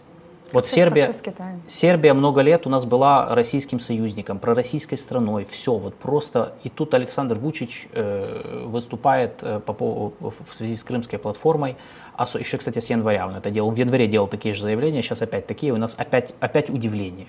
Опять удивление, каждый, каждый день новый день. Опять он, он осудил российское, российскую агрессию, сказал, что Крым и Донбасс это Украина внезапно. Так это лишнее, опять же, это лишнее подтверждение того, что мы сами себе придумываем какую-то как бы идею, э, которая ни на чем не основана чаще всего? Или она основана на очень плохих знаниях Нет, о той или иной стране? Или наличие не, некого, не, э, наличие у какого-то меньшинства, например, в политической элите симпатии к России, уже автоматически превращает эту страну да, в э, пророссийскую, да. в союзника России Мы и так далее. Мы махаем на нее рукой, не развиваем с ней отношения, не развиваем отношения с этим регионом, а, а потом удивляемся, когда это как-то негативно на нас влияет, или потом удивляемся, почему это мы, э, ну, у нас настолько суженная Почему нас никто не поддерживает? Политика, да, почему, почему Россию не осудили из-за Да, войны? то есть, понимаете, наш враг – это мы, наши собственные ограничения. И, э, ну, вот я потому что я смотрю, вот, э, что как бы у нас, и вот у Юры Романенко в чате пишут, что как бы вот, вот ну как это, БРИКС не наш интерес, э, нельзя с Россией, нельзя иметь дело, Смотрите, если мы будем себя ограничивать теперь из-за России, везде, где Россия, мы должны обходить это там десятой дорогой. Наоборот, так, мы должны э, держать это все в фокусе внимания и следить за тем, что Россия делает и что она продвигает, и делать какие-то контрстратегии. И конкурировать. То есть мы прошли этап э, пассивного э, летаргического сна. То есть мы просто спали, 30 э, лет на самом деле. Э, очень, у нас не было амбиций. Я считаю, что у нас не было, можете со мной поспорить по этому поводу, у нас не было внешнеполитических амбиций. Из-за этого э, наша внешняя политика, она часто была, ну, такой, как бы, вроде и была, но без цели. Э, поэтому в прошлом году так и получилось, что ну, как бы мы оказались один на один с э, Россией. И потом только уже по ходу начали выстраивать альянсы, партнерства там, и так далее. И то в основном они сейчас э, замыкаются на наших западных партнерах. Поэтому я считаю, что наши, у нас должны быть амбиции, и не надо себя ограничивать вообще ничем. То есть э, с Россией надо конкурировать. Вот это будет основа нашей внешней политики на следующие десятилетия. Активная конкуренция и сдерживание России на разных международных Более адекватная площадках. альтернатива тому, что делает да. Россия, тому, что продвигает Россия, то, что будет воспринято мировым сообществом. Да, потому что мы же, мы же сами себя, вы же сами, вот, ну, вы, я думаю, согласитесь, мы сами себя позиционируем как вот лучше России, да, мы страна, которая лучше. Потому что в у нас этом, есть ценности, этом. у нас Да, есть... потому что у нас есть ценности, у нас есть демократия, у нас есть свобода. Мы, э, мы считаем, что мы э, умнее, мы считаем, что мы там, ну еще, ну как, да, мы же так считаем. Так покажите это на практике, давайте показывать, что, например, мы альтернатива, э, можем быть альтернативой России, с которой приятнее сотрудничать, например, странам не Запада, с Африки, странам Африки или Ближнего Востока. Тем более, что они готовы. Это же не то, что нас э, там никто, никто не рассматривает. Поэтому, ну, все в голове. То есть, если вы сами себя ограничиваете тем, что какими-то абсолютно, причем это не это не объективные вещи, да, то есть когда там, э, вот, ну как вот написали, да, что БРИКС, э, там одни э, автори, автократии, поэтому нам не надо вступать. Ну, во-первых, это неправда, это ложь, мы только что это разобрали. Второе, э, какая разница? То есть у нас есть стратегические задачи, наши личные, экономические, например. Э, какая разница, что Э, делают в той или иной стране, если это не угрожает нашим интересам. То есть я, может быть, циничен, но, ну, сори, ну, по, по, по отношению к нам тоже такую же политику, и все проводят такую политику. Абсолютно все проводят такую же политику. Даже Соединенные Штаты, на ценности которых мы ориентируемся. То есть одно, ну, это, это просто внешняя политика, как она выглядит в ее чистом виде. Поэтому, ну, опять же, ограничивать себя тем, что, например, в какой-то организации есть Россия, поэтому мы туда не пойдем. Или, например, Сербия известна тем, это даже, даже, кстати, в западных СМИ, знаешь, когда возле слова Сербия ставят Serbia, which was thought to be Russian ally. Значит, то есть Сербия, которая считалась, думали, что она союзник России. То есть, как бы у меня всегда вопрос возникает, зачем вы продолжаете вот этот нарратив? То есть, а, ну, а по факту Сербия с начала войны, кстати, как и, кстати, Армения, еще один союзник России, показывают, что ну, как бы можно проводить другую политику, да, что у них есть все-таки какая-то какая сложная внутренняя политика и неоднозначное отношение к России, с которым можно работать. То есть это те точки нужно. входа, нужно, это те точки входа в эти страны, которые нам позволяют выпихивать Россию из региона, из этой страны и притягивать к себе. Это не, это не, это не быстрый процесс, но как бы это точка входа. Его надо делать, чтобы потом да, поэтому... не было, ой, а почему вот так, как получилось, так как получилось. Да, так что, ну, как бы Короче, сори за монолог. Тебе, тебе скажут, но... Э, тебе могут сказать, что там же Китай в БРИКС, Китай плохой, Китай поддерживает Россию, еще там что-то вот скажут, что Китай наш стратегичный Бога, ворог, ну, тоталитарный, маоистский да, и все да, прочее, что да, там мне периодически Хорошо. в Фейсбуке пишут. Ради Бога, я, э, ну, я готов об этом дискутировать, тем более, ну, как бы я, еще раз говорю, э, наличие БРИКС и его расширение на данный момент никакой угрозы нашей безопасности и национальным интересам не несет. И, ну, как бы просто говорить, что это плохо, и конструировать вот этот демонический образ БРИКС и других, любых других незападных структур, это глупо и недальновидно. Мы уже в это играли, то есть это уже было, это не сработало. Поэтому я считаю, что надо быть более э, где-то циничными, где-то прагматичными, где-то реали, где-то как бы реально посмотреть на вещи. Знаешь, я всегда это, я всегда здесь вспоминаю, смотри, с Турцией мы же выстраиваем прагматичные отношения. Но с Турцией никто мне ну, не... Турция это Турция. Да, с Турцией никто не говорит там, ой, какие они недемократичные.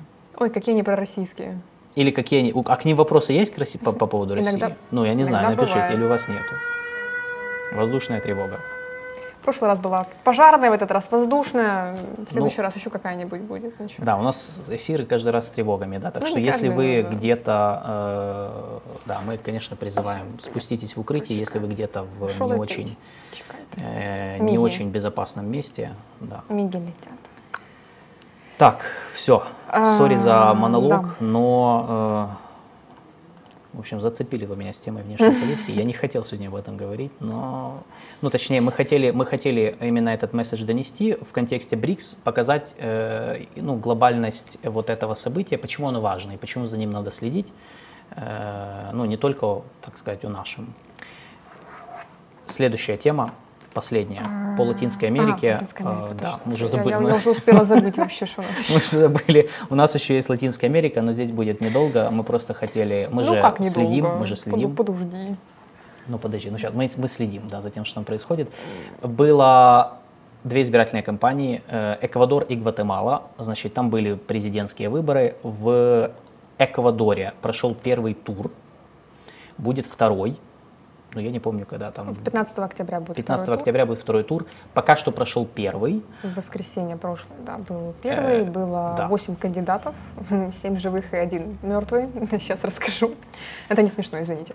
А, да, 9 э, августа в столице Эквадора Кито, чего смеешься, застрелили э, Фернандо Вилья Висе Вилья Висенсио. Вилья Висенсио. Или Вилья Висенсио, а, если брать. Висенсио, да. да. Из, который представляет движение, дословно переводится как «построй», «movimiento construye». Извините за мой корявый испанский. А, да, он, э, собственно, баллотировался на пост президента от этой партии, но так случилось, что он был застрелен 9 числа, э, бюллетени с его фотографией перепечатывать не стали, поэтому, собственно, вот так, так, такая вот ситуация случилась. Он депутат? Место... Да. Э, он депутат парламента, бывший журналист-расследователь, короче, Его антикоррупционный место... активист, ну вы поняли. То есть он делал кучу сюжетов, кучу материалов про коррупцию, про наркоторговлю, Сейчас кстати. Я расскажу. Да, и Вместо него будет, э, выдвигал, выдвинулся на, на пост, э, да, баллотировался вместо него, собственно, его друг э, и коллега, тоже журналист-расследователь Кристиан Сурита. Он пообещал, что менять план не будет и будет именно следовать тому, что что, что планировал э, реализовывать Вирия Висенсио. Э, можно, в принципе, показать фотографию, я думаю, там, где они все были. Э, выборы проходили, кандидаты сейчас были я, практически все это. в бронежилетах. А, да, и безопасность. Кандидаты, правильно? Потому что кто-то писал, что люди пришли. Но Не-не-не, кандидаты. Я сразу говорю, да, у людей ну, нет столько бронежилетов в стране, чтобы... Ну мало ли, это же Эквадор. Вдруг. Нет, кандидаты это демонстративно сделали. Безопасность выборов обеспечивали там, 90 тысяч полицейских и военных по всей стране. Несмотря на это, в некоторых городах были стычки и э, даже перестрелки. Ну, в общем, а, упомянутое уже движение «Построй» по результатам опросов э, общественного мнения, которые опубликованы были перед выборами, прогнозировалось, что э, кандидату движения «Построй» отдадут второе или третье место. Так, собственно, и случилось. В первом туре, э, сейчас, как его зовут, э, у меня не уживаются испанские фамилии и вот латиноамериканские фамилии в голове. Нет, я говорю сейчас про, э, боже, Сурита, Кристиан Сурита, да, тот, да, который, да, да, избирался да. вместо убитого коллеги. Так и получилось, что он занял третье место. А, первое место лидирует, выиграла этот первый тур э, Луиса Гонсалес. Она была, она приближенная бывшего президента. На втором месте бизнесмен и депутат парламента Даниэль Набуа Азин. А, Гонсалес получила 33% голосов, Набуа Азин 20, 24. Теперь мы ждем, э, собственно, второй тур, который будет 15 октября. Вот, кстати, вот, да, вот, вот, собственно, как проходили, проходили выборы 20 да, то есть августа. вот кандидаты, они были в бронежилетах, в сопровождении охраны. Да. Э, я не знаю, это больше было, потому что они реально боялись за свою жизнь, или это демонстративно такая вот Это штука? вот Луиса Гонсалес. Да, это победитель первого тура первого Луиса тура. Гонсалес, тоже вы видите в сопровождении охраны, ну, правда, без бронежилета. Э, ну, то есть это была такая больше акция, типа показать, что вот мы помним. Ну, я думаю, что, ну, я не знаю насчет того, что как бы акция или нет, возможно, ну, как бы в Эквадоре, в принципе, ситуация с безопасностью оставляет желать лучшего. Да, страна не самая да. безопасная, особенно для, э, особенно в политической жизни, то есть там как бы такое нередкое явление, когда вот такое происходит, но насколько я читал, э, все-таки убийство было связано не столько с, с политикой, да, а сколько с его э, расследованиями а, фактов он, наркоторговли. Сейчас я расскажу. Там Давай. такая тема, что э, сейчас э, он был убит, как я уже сказала, в столице. Он был убит сразу после предвыборного митинга. Еще 9 человек, включая полицейских, пострадали. Убийцу застрелили, шесть предполагаемых подельников были арестованы. Они все оказались колумбийцами, как это ни странно. А к расследованию подключились агенты ФБР. А, за несколько дней до убийства Вилли Висенсио рассказывал журналистах о том, что ему угрожает мексиканский наркокартель э, Синалоа а, который, как, как выясняется, что этот наркокартель предлагал 10 миллионов долларов за убийство действующего президента Гильермо Лассо, или Лассо, Лассо, наверное. А, как, как мы уже сказали, ситуация с безопасностью в Эквадоре критическая. По официальным данным, количество убийств начиная, за последние 4 года увеличилось в 4 раза, достигнув э, рекордного да, исторического максимума. А, вот, э, что еще я хотела сказать. Эквадор граничит с двумя крупнейшими производителями кокаина в мире – Колумбия и Перу. И, в принципе, Эквадор очень удобное место для мировой наркомафии, потому что это плохо контролируемые границы, особенно граница с Колумбией. Это коррумпированное правосудие, коррумпированные политические элиты.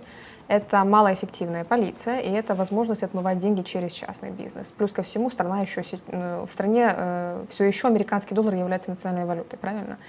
Плюс к этому мафиозные структуры э, собственно, наркобароны контролируют практически все основные порты в Эквадоре, откуда ежегодно экспортируют, условно, да, порядка 800 тонн наркотиков в Соединенные Штаты, а Штаты — это ведущий мировой потребитель кокаина, плюс Центральная Америка, Европа и даже иногда в Азию. И Самый э, опасный населенный пункт в Эквадоре это город э, Гуаякиль, второй по величине город и крупнейший в стране порт.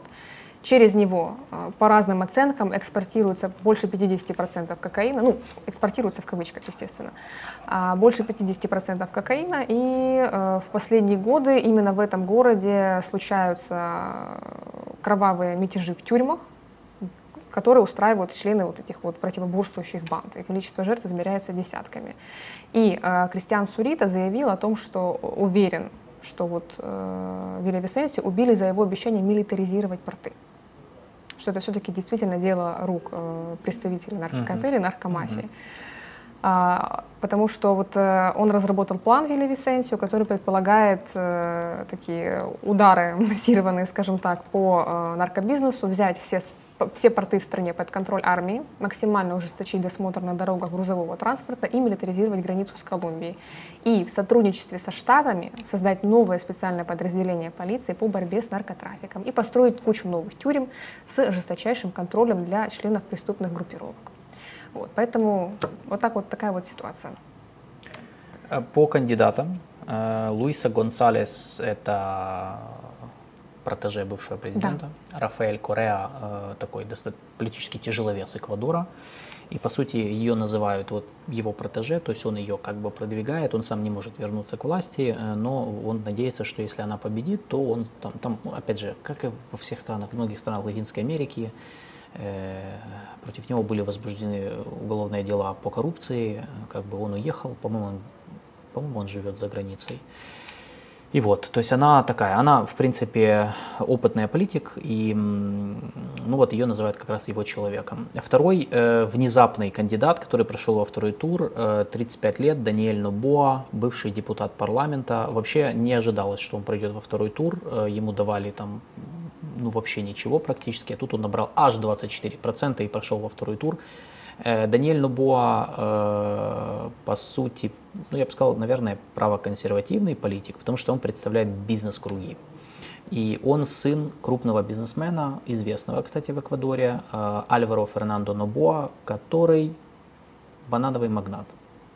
Угу. Ну, его компания по экспорту бананов. Эквадор один из крупнейших экспортеров, экспортеров бананов. бананов. И да, то есть у них очень, очень э, крупный бизнес в Эквадоре, и вот он, он будет баллотироваться, по сути, э, бороться во втором туре против Луисы Гонсалес, которая, себя, которая все-таки там больше к левым политикам. Ну, короче, традиционно в Латинской Америке, как обычно, то есть левые, правые, и вот опять будут выбирать. Э, Все. По Гватемале. В Гватемале э, закончились выборы, то есть там выбрали нового президента. Э, им стал э, Бернардо Аревало. Э, это сын бывшего первого демократически избранного президента Гватемалы Хуана Хосе Аревало. И э, он является левым политиком. Э, то есть мы видим, опять же, тренд, который мы в эфирах обсуждали, тренд на возвращение левых политиков к власти в Латинской Америке. Левый поворот. Да. Опять? Э, Бернардо Аревало, ему 64 года, его инаугурация будет 14 января 2024 года. Э, он победил, его главной оппоненткой была Сандра Торрес. Сандра Торрес, супруга, бывшая супруга президента, э, одного из президентов Гватемалы. То есть, короче, она, считайте, из политического истеблишмента, тоже опытная политик, как, в принципе, и он, то есть он тоже из такой, такой себе политической династии. Э, ну и, собственно, сам Ареволо очень много лет работал в МИДе, то есть он, он знает международную политику достаточно неплохо. И, в принципе, я думаю, что это все, что по нему пока что вот интересно, мы потом к нему еще, я думаю, вернемся, особенно после инаугурации, особенно когда станет известно более детально, что, в общем-то, он будет предлагать, какой они будут вести внутреннюю и внешнюю политику. Почему для нас это важно? Я напомню, что Гватемала одна из немногих стран Латинской Америки, которая проявила интерес к Украине в условиях войны. Президент, бывший уже, уже бывший президент Гватемалы Алехандро Джаматей приезжал в Киев про, в прошлом году, да, это уже да, было? Летом, или в этом? летом, летом, прошлым летом. А, прошлым летом он приезжал в Киев, он выражал поддержку Украине а, против России, и это было, ну, это было интересно. Он то был есть это первый пока что единственный латиноамериканский. Первый и единственный. Пока что, по-моему, больше никто из Латинской я, Америки. я не помню да. тоже, что кто-то к нам приезжал из Латинской Америки, поэтому очень Писал сам Рим не читается. Именно, да, глава государства, Да, да, да. единственный президент э, из Латинской Америки был президент Гватемалы. Что будет этот президент делать, мы не знаем. А, Как в Эквадоре, так и в Гватемале, э, ну, нет никакой информации. То есть тему Украины никто не комментировал э, практически от слова вообще. Э, Ну, по понятным причинам, все выступали с внутренней повесткой. Это борьба с бедностью, борьба с коррупцией, ну, как обычно, все, что Латинскую Америку интересует, как бы это их, их вопросы, которые вот они То есть внешняя политика их не так интересует, их электорат, и по этой причине она на втором месте. Э, Но э, да, здесь будет интересно просто, как они будут э, позиционировать себя. Скорее всего, скорее всего, они будут держать дистанцию, вряд ли кто-то. Более того, я думаю, что Бернардо Але- Аревало будет даже осторожнее Алехандро Джаматеи. Поэтому здесь нашей дипломатии надо будет усилиться, чтобы не, эту связь не потерять. Вот. То есть я не думаю, что сами латиноамериканские лидеры э, в Эквадоре и Гватемале будут что-то там пушить э, украинскую повестку. Вот это для нас очень важно, тем более, как я сказал, настроения электората такие, что внешняя политика, особенно где-то в далекой Украине, она не является приоритетом, Э, несмотря на то, что, как понятно, все в курсе, что война идет и так далее. Все? Э, Пока что все, да, мы на этом остановимся. Мы еще вернемся, к Эквадору мы вернемся, э, когда будет второй тур в октябре, а к Гватемале мы еще вернемся, когда э, ну, в январе уже как бы новая администрация, новая президентская администрация зайдет. И, может быть, если у них будут какие-то нормальные документы, ну, короче, их программа, мы сможем как-то понять, что они будут делать на международной арене, если у нас там какие-то э, если у нас там какие-то перспективы. Вот. Но в целом обе страны важные с точки зрения, опять же, захода в Латинскую Америку. Гватемала, по сути, в прошлом году стала точкой входа в Латинскую Америку благодаря визиту Джаматей. Э, И поэтому, мне кажется, очень важно вот как раз эту связь не терять в связи с, со сменой администрации э, и со сменой правых на левых. То есть нужно, а- опять же, это, кстати, еще один, еще один пример, который показывает, что э, ну, не надо э, себя ограничивать э, и ограничивать нашу внешнюю политику выбором между правых и левых. М, В ну Латинской да. Америке это бесполезно. Это просто тупик, потому что если вы будете, если строить внешнюю политику по принципу мы любим правых, но не любим левых и наоборот, э, вообще ничего не добьетесь. Потому что, во-первых, они сменяются очень часто, очень А быстро. Куба? Тебе скажут. А что с Кубой? Или вы тоталитарный режим, диктатура? Нет, так я же не про, я же не про это. Я про вообще вот принципиальный как бы подход, да, то есть что, э, ну, типа, вот, вот, вот примерно на примере Гватемалы, да, вот была там условно правоконсервативная администрация, сейчас пришел левый президент. Ну, Ну, во-первых, во-первых, правое и левое это очень условное понятие вообще в целом, даже на Кубе. Особенно с, с новым поколением после Кастро. Это вообще очень... Как, как Китай, кстати, нам тоже показывает. В общем, это такое. Э, Да, то есть что такое левое и правое, это очень такие понятия условные в современном мире, они очень, они размываются вообще со временем, Э, сегодня очень сложно четко как бы разграничить. Э, Более того, в Латинской Америке мы делали несколько эфиров, может быть, я один из них найду и в описании оставлю ссылку после, нашего, после нашей трансляции, где мы разбирали тренды по Латинской Америке и что сейчас происходит, и мы видим, что новое поколение политиков, они как раз, ну, не все явно левые или правые. Но некоторые Сейчас, пытаются в принципе, быть... Под, идеологию мало кто. Ну, сейчас да, сейчас как бы мало кто подстраивается под классику, то есть все пытаются вот впихнуть невпихуемое в свои программы, быть всем, да, то есть как вот э, тот же... Потому что э, очень сложно следовать идеологии в каком-то чистом виде, не все работает, не вс- ну, Да, нужен да. какой-то Поэтому симбиоз. многие просто импро- импровизируют, кто-то просто, кто-то в популизм удается, ну то есть они идут на поводу электората. Э, Это просто, опять же, для нас, потому что у нас было и есть такое тоже тенденция, когда, ну знаешь, вот типа э, этот там политик, мы его не любим, потому что он какой-то там коммуняка. Или Мы типа, коммуняк не любим. Или типа, типа, да, то есть мы так считаем. Опять же, это очень большой, то есть здесь нужно, нужно анализировать, то есть нельзя себя, опять же, ограничивать, в Латинской Америке особенно, потому что это, как я сказал, это бесполезно. Вы просто, во-первых, вы утонете, во-вторых, э, это сжигает мосты, которые не надо сжигать, вообще не имеет смысла. Мы не являемся игроками в Латинской Америке, чтобы прям так принципиально подходить, в отличие от Штатов. Но у них своя история с этим регионом. И в-третьих, э, как я сказал, там очень часто меняется политическая ситуация. То есть просто, ну, это, это, поэтому нужно, это как раз тот случай, когда, мне кажется, нужно выстраивать связи не только персональные, но и на, на, на институциональном уровне, ну, в зависимости от тех, какие там формальные и неформальные институции работают в той или иной стране. Я не такой глубокий эксперт в этом регионе, чтобы прям на таком уровне сейчас размышлять, э, но мы об этом поговорим, в том числе с гостями, я думаю, они нам расскажут. Вот, потому что по Латинской Америке мы будем делать эфиры вот такие, достаточно глубокие. А, вот. Поэтому такое. А на Кубе щось змінюється зараз? Спрашиває наша підписчик, наш, наш підписчик. Е, ну як, там прийшло нове, там зараз нове покоління політиків, е, які прийшли після Кастро, після клану Кастро, е, намагаються з одного боку зберегти спадок Кастро, тобто зберегти ту політичну систему, яку їм залишили е, брати Кастро, і з іншого боку, намагаються переосмислити її основи, щоб відкритися світу.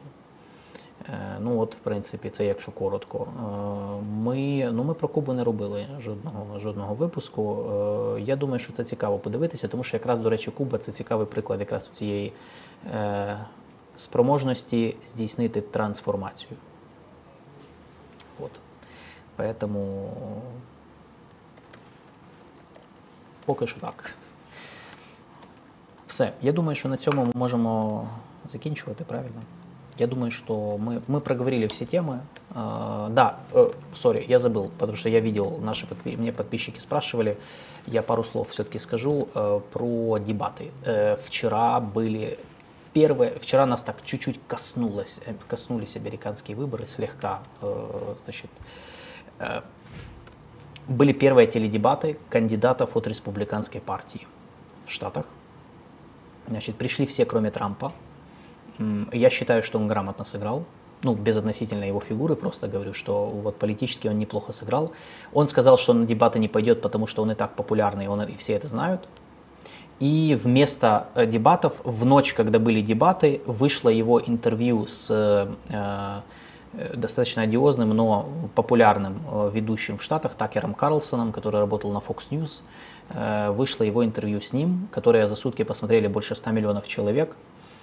И, ну, то есть, по сути, так сказать, медийно Трамп победил на дебатах, не будучи в дебатах. На самих теледебатах, согласно опросам, и мнению экспертов, э, ну, лучше всего э, сияли, так сказать, два кандидата. Э, это Рональд Десантис, губернатор Флориды, ну, который является одним из фаворитов выборов, он на втором месте сейчас. И э, Вивек Рамасвами, это тоже кандидат-республиканец, американец индийского происхождения. Он тоже занимает скептическую позицию по Украине, по крайней мере, публично, так что все нормально, здесь все стабильно с республиканцами. Э, по сути, среди всех республиканцев единственный кандидат, который более-менее ну, занимает именно такую э, положительную к нам позицию, это Майк Пенс, бывший вице-президент при Трампе, но у него буквально 5, ну, максимум 7% и все. Э, надо сказать, что на данный момент по рейтингам. У Трампа он на первом месте, у него 60% рейтинга. И на втором месте Рональд Десантис, у него 16-20%. То есть разрыв большой. Э, надо сказать, что четыре уголовных дела, которые уже возбудили против Дональда Трампа, они только увеличили его популярность. Ну, то есть мы видим, что ситуация пока не меняется. Чем больше его э, давят, тем больше люди, ну, его, точнее, фанаты, принципиальнее за него голосуют, его поддерживают. Э, и, ну, вот пока что ситуация такая. То есть я считаю, что пока еще рано делать большие эфиры про выборы в Штатах, пока, ну вот я два слова сказал по этому поводу. Э, с вами поделился тем, что было. И ну, я думаю, что еще рано об этом говорить, потому что но все-таки выборы через год, даже больше, чем через год, и ну, многое может поменяться. Э, даже праймерис не начались. Вот когда они начнутся, мы будем их отслеживать регулярно. То есть мы будем делать постоянно разборы дебатов, э, всяких новостей, но не сейчас. То есть все-таки надо всему свое время. Я не хочу сейчас никакие прогнозы делать, это бесполезно. Так, все? Или ты вступила в угу. схватку в чате? Да. Хорошо. А... Форма образования моя больная тема, зацепили вы нерв, поэтому. Да, ну Да, образование это отдельная, отдельная тема для разговора, но хорошо, что мы зацепили. Ну, отлично. Я считаю, что если кого-то это волнует, значит все хорошо. Это должно волновать, потому что образование это ключевая, это вообще на самом деле ключевой, э, ключевой сектор в нашей, как в нашей профессии, так и вообще о том, о чем мы сегодня говорим. Мы все говорим о внешней политике, международной политике, все начинается с образования. Если система образования плохая, то как бы международная политика будет соответствующего уровня. Все. Спасибо, что были с нами. С праздничком. С, праздник, с праздником, с Днем Независимости всех недели. еще раз. Да, э, хорошего вам завершения четверга. Еще будут эфиры сегодня-завтра на каналах Юра Романенко и Альфа Медиа. Смотрите их. И до следующей недели. Всем пока. Всем пока.